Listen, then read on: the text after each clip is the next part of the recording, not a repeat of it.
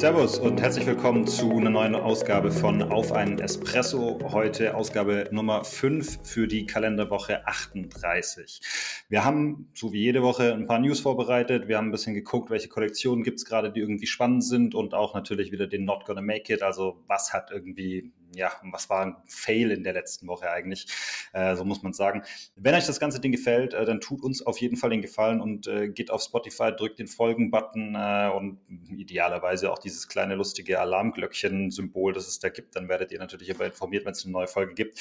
Damit helft ihr uns wahnsinnig weiter, aber ähm, damit wollen wir uns nicht aufhalten, sondern eigentlich direkt reinstarten.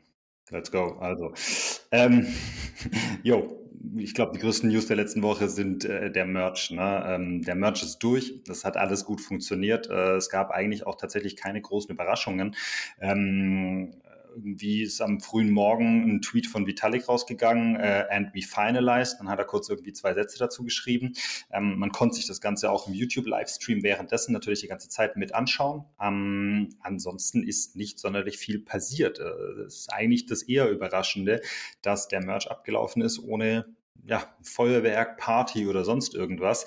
Ähm, es gab so ein paar interessante Randnotizen. Es gab zum Beispiel die Situation, dass jemand direkt nach dem Merch ähm, für 36 ETH Gas Fee das erste NFT auf der Proof of Stake Chain gekauft hat.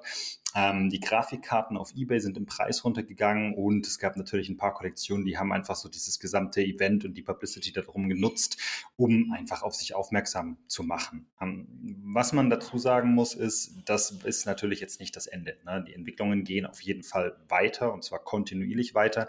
Der Merch war ja nur einer der ersten Schritte in Richtung äh, ETH 2.0. Da wird also noch eine ganze Menge kommen.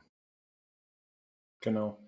Also das Thema Sharding beispielsweise, da wo die Gas-Fees runtergehen sollen, das soll alles 2023 oder 2024 kommen, je nachdem. Schauen wir mal, was da passiert. Genau, aber sonst ähm, ist ähm, der Ethereum-Preis ein bisschen runtergegangen, 10, 15 Prozent einge eingeknackt danach. Ähm, aber sonst ist nicht wirklich was passiert, kein großes Feuerwerk, nicht, die, nicht das große, große Event scheinbar gewesen. Also klar, jeder hat so ein bisschen gepostet auf LinkedIn und Social Media und so, aber dann war es das auch. Klar, Twitter. Genau. Ich glaube, der Beitrag von Vitalik hatte irgendwie 140.000 äh, Likes oder sowas. Also äh, da ist auf jeden Fall eine ganze Menge Aufmerksamkeit dabei gewesen.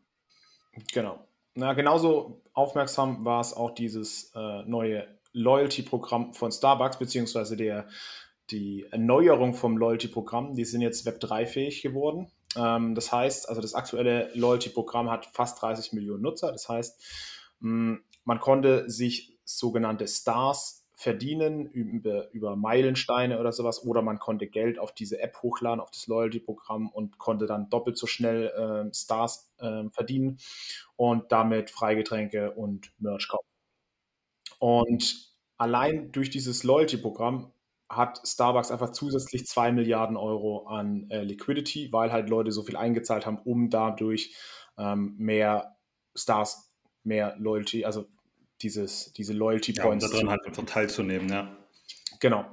Und das haben sie jetzt vor einer Woche, ich glaube am 12. war das, haben sie das geupdatet zum Web 3. Also das heißt, ähm, man kann jetzt sogenannte Journey Stamps verdienen ähm, durch Spiele und kleine Challenges.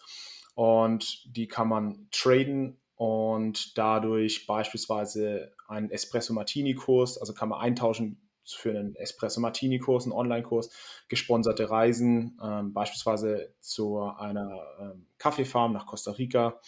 Und aber die Änderungen sind für den, für den Kunden einfach nicht merkbar. Das heißt, ähm, das läuft ganz normal weiter. Jeder kann sich mit seinen Login-Daten nach wie vor einloggen. Im Hintergrund sind aber diese Journey Stamps einfach NFTs werden aber nicht NFTs genannt, machen die, macht Starbucks da ganz clever, weil NFTs, also der Name hat mittlerweile einfach schon so ein bisschen schlechten Ruf. Äh, Meta macht es ja genauso, die nennen sie auch Digital äh, Collectible. Digital Collectible, ja. Genau, und verwenden einfach nicht mehr diese Bezeichnung NFT. Ähm, das Ganze läuft auf Polygon, ähm, also Ethereum Level, äh, Layer 2 und dadurch auch ähm, extrem günstig in den, in den Gas-Fees und wahrscheinlich auch für diese für diese 30 Millionen ganz, äh, weil, es halt auch äh, mega skalieren muss, äh, ist es dafür sehr gut gemacht. Naja, spannend auf jeden Fall. Also das Starbucks Loyalty-Programm, äh, ich hatte mich damit vor ein paar Jahren auch schon mal auseinandergesetzt. Das ist eines der größten und erfolgreichsten Loyalty-Programme der Welt. Also das ist echt eine Riesengeschichte. Deswegen war auch tatsächlich dazu wahnsinnig viel zu lesen, weil wenn so ein Player mit so einem erfolgreichen und wirklich auch ja, viel genutzten Loyalty-Programm sagt, okay, wir, wir switchen das Ganze jetzt, wir gehen in Web 3, dann ist das halt auch eine riesen Message. Ähm, also da steckt auf jeden Fall einiges dahinter. Deswegen, das sind Vor allem, Big News. Ja, vor allem, dass es halt einfach die Kunden nicht wirklich beeinflusst. Also diese, dieser Switch ins Web 3, in, in das NFT-Zeug rein, das, das nervt ja keinen einzigen, weil jeder hat das gleiche, die gleiche User Experience und das ist auch das Thema Massenadaption, was wir schon mal angesprochen haben. Wie sehr 100%. merkt es der Kunde? Ja, ja, ja, 100 Prozent. Ja, ähm, Massenadaption, vielleicht auch ein kleines Stichwort in die Richtung. Das Weiße Haus hat ein Comprehensive Framework zu Krypto rausgegeben. Also das Weiße Haus ne, in den USA, das Ding, wo äh, der Präsident drin sitzt und äh, viele andere irgendwie wichtige Menschen, ähm, die haben sich mal ein bisschen genauer angeschaut, was eigentlich so, ja, was eigentlich so ihre Position zu Krypto ist.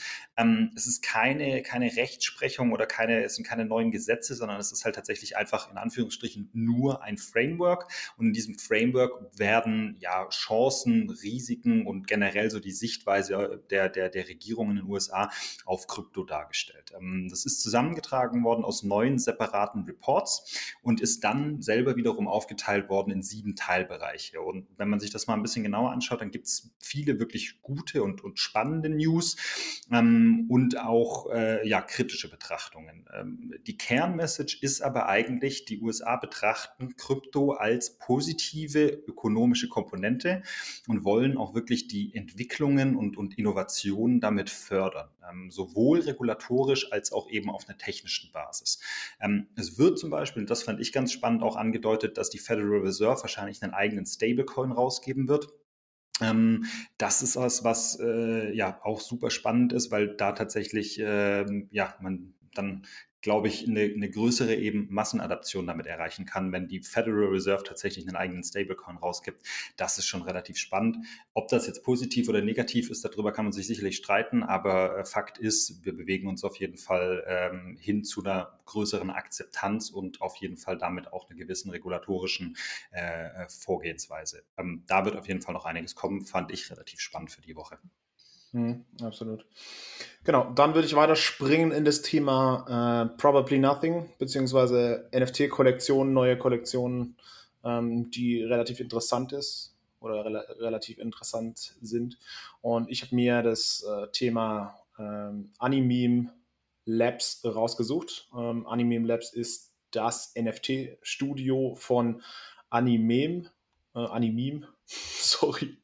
Ähm, und die haben äh, zwei YouTube-Channel, einmal Animeme, das, die haben eine Million Subscriber und einmal Yo Mama, äh, haben fünf Millionen Subscriber und die machen einfach so, ja, so ähm, animierte Videos von Memes, von Popculture, von Videospielen, von, ja, keine Ahnung, beispielsweise ähm, Breaking Bad haben sie so ein animiertes Video rausgebracht, einfach so sowas wie, ähm, diese Speaking Lamas oder sowas. Weiß nicht, ob das von denen ist, aber sowas in die Richtung halt. Ne? Und die haben auch jetzt eine YouTube-Show, die ähm, bereits äh, gelauncht ist und machen einfach diese, diese Videos und wollen jetzt eine NFT-Kollektion dafür rausbringen. Und die ist noch äh, to be announced, wann die rauskommt, aber äh, Twitter ist schon seit mehr als einem halben Jahr am, am Feuern.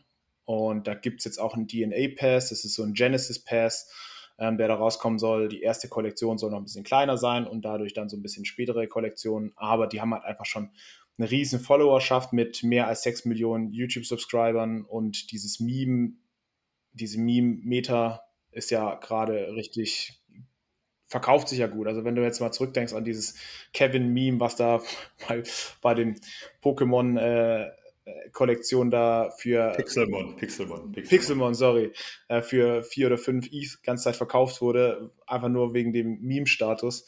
Ähm, ja, dann, also siehst du ja auch an den, an den ganzen Subscribern.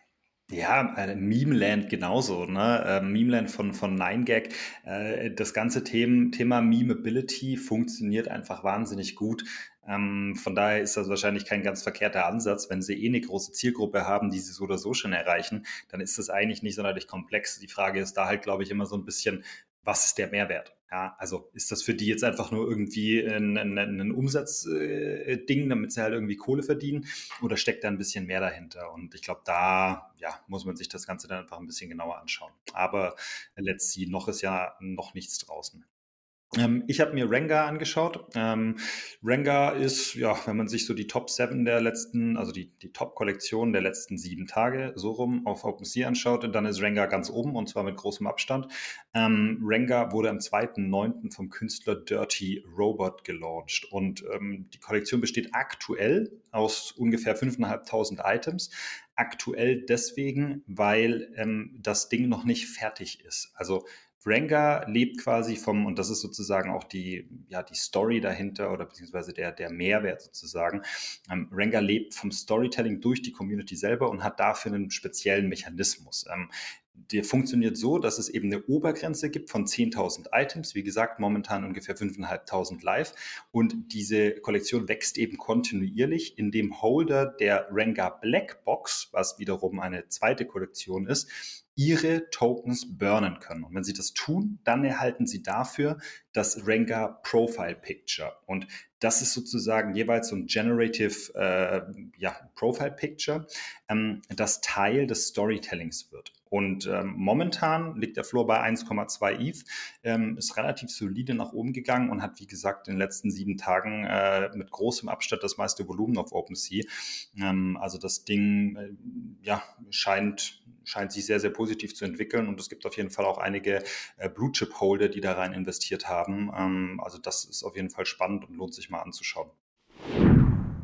Disclaimer. Bitte beachte, dass alles, was wir hier erzählen, keine Anlageempfehlung oder Finanzberatung darstellt. Du solltest nicht auf Basis unserer Einschätzungen investieren, sondern auf jeden Fall selber recherchieren, bevor du investierst. Wir übernehmen entsprechend auch keine Haftung, falls du all dein Geld verlierst. DYOR, Do Your Own Research. Ich habe jetzt auch noch eine Kollektion, die halt eher der, der Shit der Woche ist. Ähm, also not gonna make it. not gonna make it. Aber das war auch von Anfang an irgendwie so ein bisschen klar. Das sind die Pumping Parrots.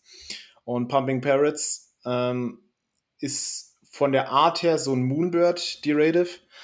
Ähm, heißt, die sehen, sind stark angelehnt an Moonbirds, sind aber Papageien, die, wo sie noch nicht revealed waren, waren sie, ähm, haben sie, haben sie so gepumpt. Mhm. Also nach oben geschossen.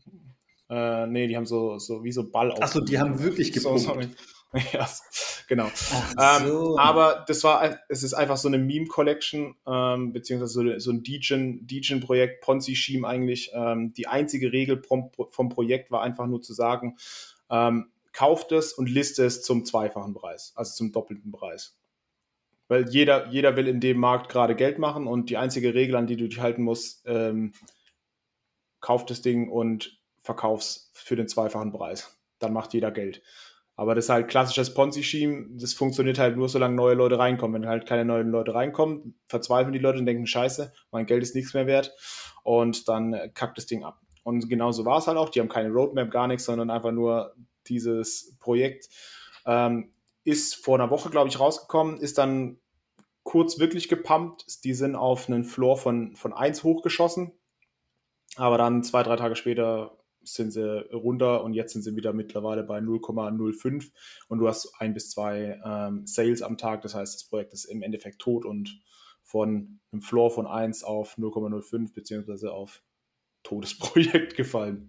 Äh, das ja. tut schon ein bisschen weh, das stimmt allerdings. Na gut. Yes. Yes, das war's für diese Woche wieder. Ähm, wer auch immer sich tatsächlich nach Köln getraut diese Woche auf die W3 Vision, sagt mal Bescheid, äh, meldet euch gerne. Wir werden auf jeden Fall auch da sein und uns das Ganze mal anschauen. Ähm, das wird auf jeden Fall, glaube ich, ein ziemlich spannendes Event, vor allem für die gesamte deutsche NFT-Web3-Szene.